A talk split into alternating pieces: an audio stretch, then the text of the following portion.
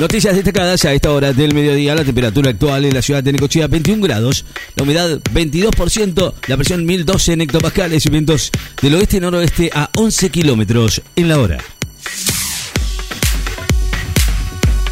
Alertas por tormentas en el litoral y por fuertes vientos en Chubut. El Servicio Meteorológico Nacional emitió alertas por tormentas para gran parte del litoral y vientos con ráfagas que pueden llegar a los 90 kilómetros en la hora para el centro y zonas cordilleranas de Chubut.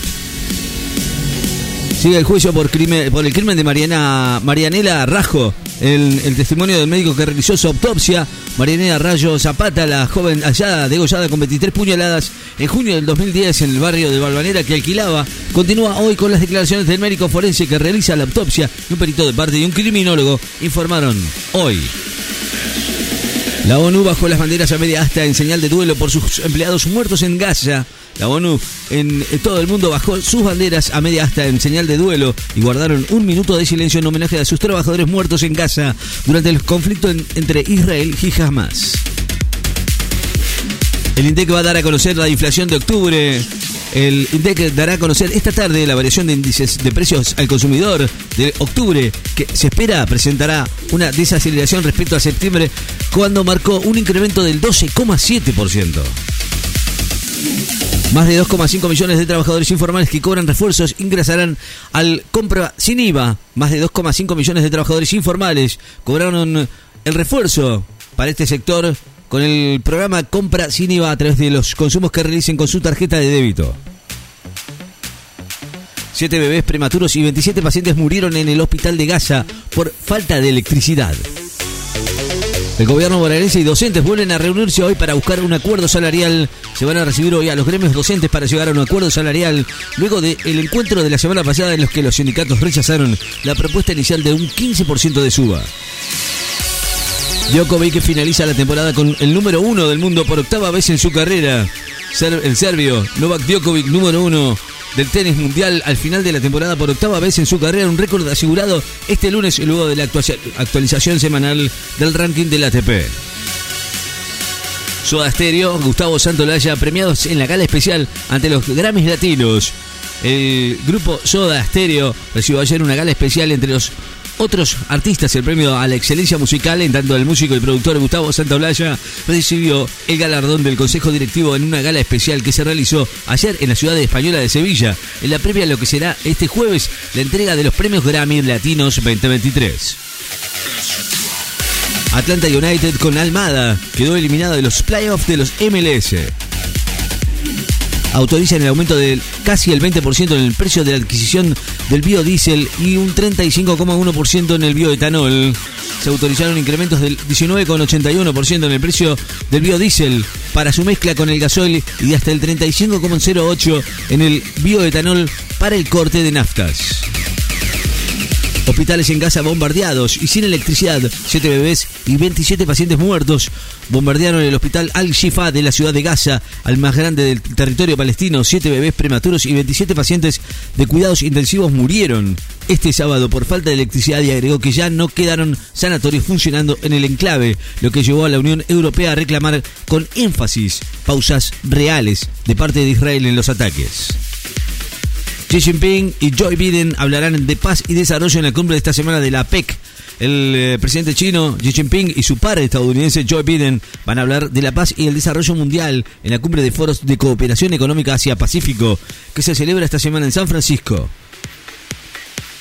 actualizan montos sanciones de multas por incumplimientos a la ley de minería, la, modalidad de sanciones determinados a incumplimientos a la ley de minería y actualizó sus montos, que de acuerdo con la gravedad de la infracción van a oscilar entre 10 y 200 salarios mínimos vitales y móviles. Anuncian una conferencia sobre inteligencia artificial en la Argentina. Máximo Kirchner pide ser querellante como víctima de espionaje ilegal. Máximo Kirchner pidió hoy acceso a la información sobre su persona en la investigación por espionaje ilegal, en la que está detenido el ex policía Ariel Sancheta, tras tomar conocimiento de que habría sido víctima de acciones de inteligencia prohibida y poder así ejercer el rol de querellante en el caso. ANSES reglamentó la operatoria de créditos para trabajadores de relación en dependencia se reglamentó la operatoria para el otorgamiento de créditos para trabajadores en relación de dependencia, que desde el 6 de noviembre se amplió a un tope de 400.000 a un millón. Taylor Swift cerró la inolvidable serie del show en River con la promesa de un pronto regreso. Ecologistas piden que la COP28 anuncie formalmente el abandono de energías fósiles. El robo de arte en el nazismo, un tema que sigue abriendo investigaciones sobre el paradero de bienes. Muere en Chile a los 96 años la bailarina Joan Jara, viuda de Víctor Jara, la, la bailarina inglesa Joan Jara, viuda del cantautor chileno Víctor Jara, que dedicó gran parte de su vida a la lucha por los derechos humanos y a la búsqueda de justicia por la desaparición y muerte de su marido, murió ayer en Santiago de Chile a los 96 años por causas que no fueron reveladas. Milei le ofrece ayuda a Macri para que Boca recupere grandeza y brillo. Javier Milei ofreció su colaboración al expresidente Mauricio Macri para que Boca recupere grandeza y brillo, como en su pasada gestión asociada al ciclo deportivo ganador que lideró Carlos Bianchi. Alberto Fernández va a visitar obras de la UTN en Aedo. Irán ejecutó a tres hombres por su relación con un grupo armado considerado terrorista por Teherán.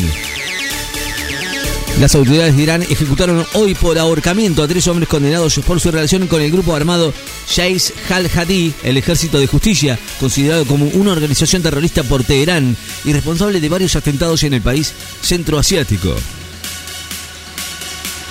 Argentina va a buscar un triunfo ante Japón para mantenerse con chases de pasar de ronda. El seleccionado argentino sub-17 va a enfrentar mañana a Japón con la obligación de conseguir una victoria después de la caída ante Senegal en un encuentro válido por la segunda jornada del grupo del Mundial.